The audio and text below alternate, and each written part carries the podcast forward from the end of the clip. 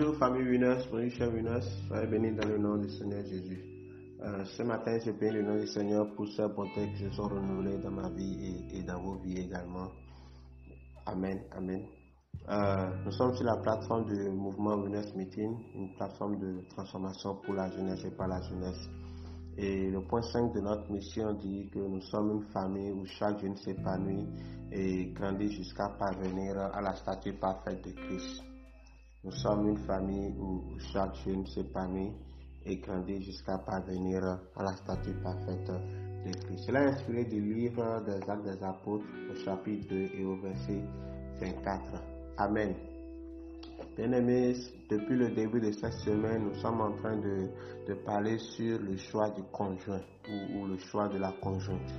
Et ce matin, je voudrais partager avec nous quelques points dont nous devons tenir compte lors, lors de ce choix. Et, le premier point est que cette personne doit être chrétienne. Cette personne doit être chrétienne parce que, bien aimé, le salut de notre conjoint est fondamental.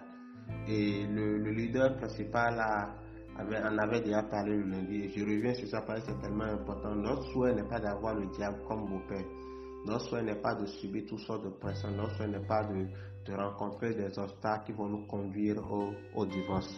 Et, si nous enfreignons ce principe que j'appelle un principe divin, il est certain que nous allons nous retrouver à faire des prières que, que j'appelle des prières un peu bizarres. Pourquoi bizarre Parce que la parole du Seigneur nous dit dans le livre de 1 Corinthiens 7 au verset 39 que aussi longtemps que notre conjoint ou notre conjointe est vivant ou vivante, que nous sommes liés à lui. Mais s'il meurt, nous sommes libres. Tu vois, donc voilà que tu, tu, as déjà mal choisi ton conjoint, tu as mal choisi ta conjointe, et tu, tu, la parole du Seigneur te dit ça, tu vois que tu es lié à cette personne jusqu'à sa mort.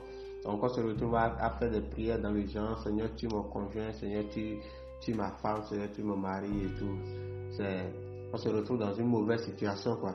Donc c'est seulement en, évitant, en, enfin, en essayant de faire le bon choix qu'on ne se retrouve pas dans une telle, dans une telle situation. Et cette erreur, c'est une erreur que nous ne pouvons pas corriger. si tu te mets avec une personne qui n'a pas le Seigneur, tu fini. Tu as oublié de rester avec cette personne jusqu'à la fin de tes jours, jusqu'à la fin de tes jours. Sauf si le Seigneur, dans sa souveraineté, intervient et fait quelque chose. Tu comprends? Donc, voilà, il est important. Premier point, il est important que cette personne soit, soit chrétienne. Deuxième point, cette personne doit avoir la crainte de Dieu. Cette personne doit avoir la crainte de Dieu. La parole du Seigneur nous dit dans le livre de Deutéronome 6 au verset 13, Tu craindras l'éternel ton Dieu, tu le serviras et tu jureras par son nom. Amen. Une personne née de nouveau trouve son plaisir dans la présence de Dieu. Une personne née de nouveau médite la parole de Dieu et sait cela comme son cœur.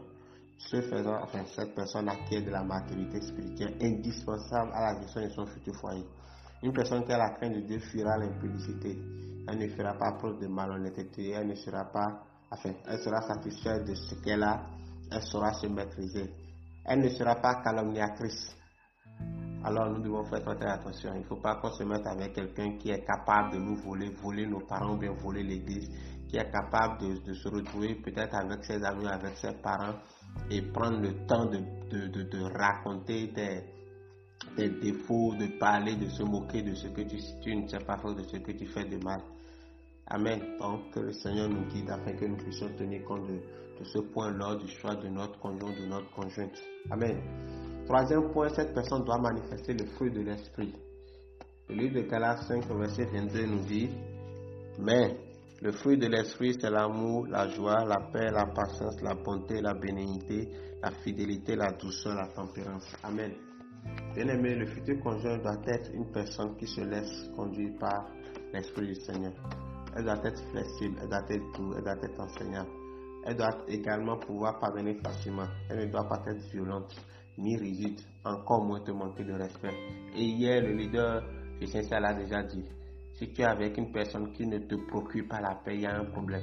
Donc ton futur conjoint doit, quand tu es avec cette personne, tu dois être en paix. Quand tu es avec ton futur conjoint, tu dois sentir de la joie. Tu dois sentir que ton futur conjoint est, patient. Amen. Donc, il est important que cette personne manifeste le fruit de l'esprit. Comme point 4, quatrième et dernier point, je vais même dire, cette personne doit vous plaire physiquement. cette personne doit vous plaire physiquement. Le livre de Cantique des Cantiques, au premier chapitre, verset 15, dit que tu es belle, mon ami, que tu es belle. Tes yeux sont des colombes. Que, que tu es beau, mon bien-aimé, que tu es aimable. Notre livre, c'est la verdure. Pas, pas dix fois, pas dix fois dans ce livre de Cantique des Cantiques, le roi Salomon va dire à son fiancé qu'elle est belle. C'est vrai que cette personne va changer dans les années à venir, mais elle doit vous plaire aujourd'hui. Sinon, elle ne vous plaira pas demain. Amen. Bien-aimé, quelles que soient les prophéties et autres, la beauté extérieure est importante. Elle est importante. Enfin, il est important de voir votre conjoint ou votre futur conjoint sans maquillage ni parure. Derrière un costume apparemment coûteux peut se cacher une pauvreté extrême. Alors, bien aimé, voilà quelques points dont nous devons également tenir compte lors du choix de notre conjoint ou, ou de notre conjoint. Que, que l'Esprit du Seigneur nous éclaire davantage. Amen. Si ce, je, je t'invite à écrire avec moi ce matin, je priorise les critères de Dieu dans mon choix. Je priorise les critères de Dieu dans mon choix. Que le Seigneur nous bénisse. Agréable journée. Shalom.